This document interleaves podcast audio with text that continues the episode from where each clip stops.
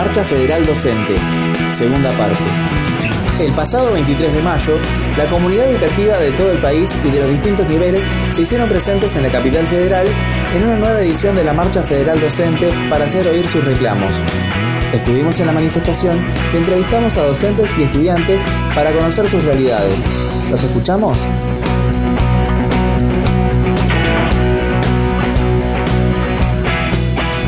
¿Cómo se llama? Verónica, ¿Y de dónde es? de la escuela 15 del barrio de Liniers. Bueno, eh, ¿por qué estamos marchando hoy, Verónica? Y principalmente creo que el ajuste en educación no, no, no tiene perdón.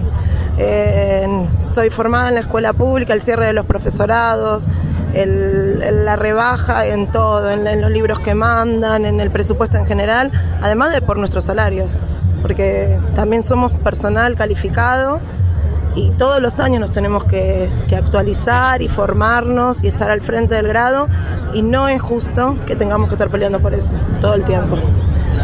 Y- Por, un, por, por- por luchar por unas paritarias que, que ya deberían estar de hecho. Y particularmente eh, en la escuela donde usted trabaja, ¿cómo nota que impacta las políticas de ajuste? La escuela donde yo trabajo es una clase media, eh, todavía es una escuela de barrio donde vienen chicos de maestros, de profesionales, pero también chicos más humildes. Es como la antigua escuela pública un poco. Eh, impacta en el sentido, sobre todo en el tema de la quita de- del pan en el comedor y en, en los útiles y por ahí en algunas cosas que los chicos te empiezan a comentar, de que, por ejemplo, hace poco un chico que nos comentaba que la mamá se tuvo que ir de la casa o en pérdidas de trabajo, en ese sentido. Eh, y bueno, y uno como que la va luchando. Después el vaciamiento en el sentido de que hace un par de años que no com- en cosas así como te digo de todos los días, no se compran libros en biblioteca o, o, o ediliciamente, que hay que arreglar estufas, hay que arreglar techos, lo están haciendo, pero es como que todo viene como muy lento. La compra de libros, lo que la plata que mandan no alcanza. Y, y bueno, y en, en ese, en ese poquito, poquito, todos los años se siente el, el vaciamiento y la baja en, en- en- en la calidad educativa. En cuanto a la calidad de material, justamente en cuanto a los libros, ¿no? Eh, ¿Cómo nota la calidad de los libros? ¿En qué de- sentido? del material que envían. el material, los manuales para los Claro. chicos. Los manuales para los chicos los podemos seleccionar los docentes previamente.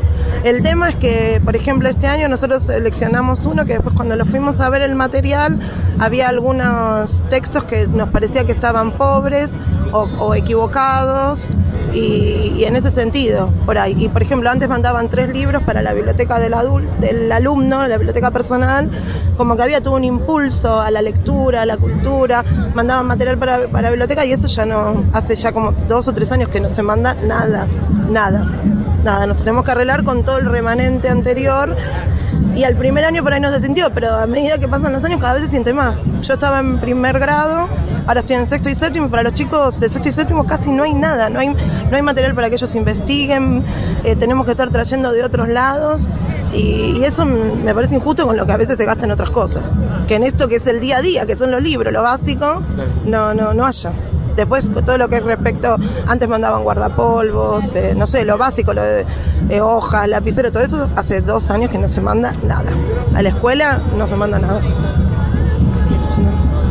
Eh, ¿Algo más que quieras comentar? No, que, que esto, que no podemos bajar los brazos, que, que creo que en Latinoamérica nuestra escuela pública, a pesar de todo lo que está a veces bombardeada en todos los niveles, yo estoy en primaria, pero mis hijos están en secundaria, tengo hija en te- una hija en terciario y creo que el hecho de tener todos los niveles públicos es lo que debemos defender con uñas y dientes, porque si nos ponemos a mirar los países europeos, creo que donde realmente la educación digamos, se, sigue luchando por, por este lado, por, por la educación superior gratuita. Entonces, ¿cómo nosotros que ya la tenemos la vamos a perder?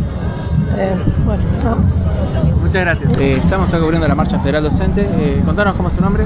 Mi nombre es Santiago Loreto Pozzi, soy presidente del Centro de Estudiantes del Instituto Superior de Formación Docente número 21, doctor Ricardo Rojas de Moreno, secretario general adjunto de la Federación Gremial de Estudiantes Terciarios.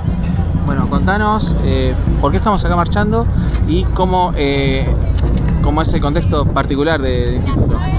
Bueno, nada, la convocatoria de hoy es a todos los que estamos involucrados o preocupados por la situación actual de la educación en, la- en el país. Tenemos un gobierno que nos está negando la paritaria nacional docente a los, a los docentes. Tenemos un gobierno que subejecuta el presupuesto en educación. Tenemos un gobierno que se niega a hacerse cargo del estado de las escuelas. Nosotros en provincia de Buenos Aires vemos cada vez más grave el estado de las escuelas y cómo una provincia se desentiende. Ni siquiera las obras que quedaron de la gestión anterior se están logrando habilitar, se habilitan a cuentagotas y las escuelas nuevas, entre comillas, que inaugura la gobernadora Vidal, por lo menos en el caso de Moreno son con aulas container. La verdad que es una vergüenza porque ese es el marco en el cual ellos llevan adelante su política, esa es su línea de gestión, ¿no? Una gestión de gobierno despreocupada totalmente de la educación pública y gratuita, que es la que garantiza el acceso a la educación de todos los sectores populares, sobre todo en un distrito como el nuestro.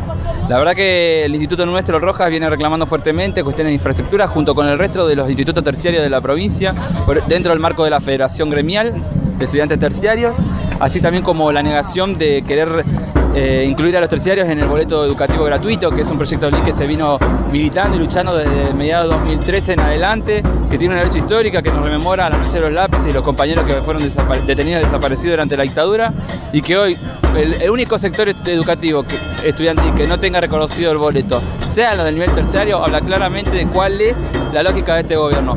Un desprecio por la educación pública y particularmente nosotros, lo de la educación superior, de formación docente y técnica, totalmente relegados y desconocidos por parte, de la gobernación. Eso y muchas cosas más nos convocan acá, a nosotros como terciarios, junto con los universitarios y los secundarios, dentro de una columna eh, a nivel nacional y una columna federal de todos los estudiantes de los distintos niveles, para venir junto con los docentes y demás sectores que son parte de la educación a discutir, venir de cara al gobierno y decirle queremos condiciones dignas, queremos paritaria nacional docente, estamos defendiendo los institutos superiores de formación docente, queremos que se nos repete, queremos que este gobierno escuche. Y como dijo algún compañero alguna vez, o este gobierno cambia la política o cambiamos al gobierno. Muchas gracias. No, de nada.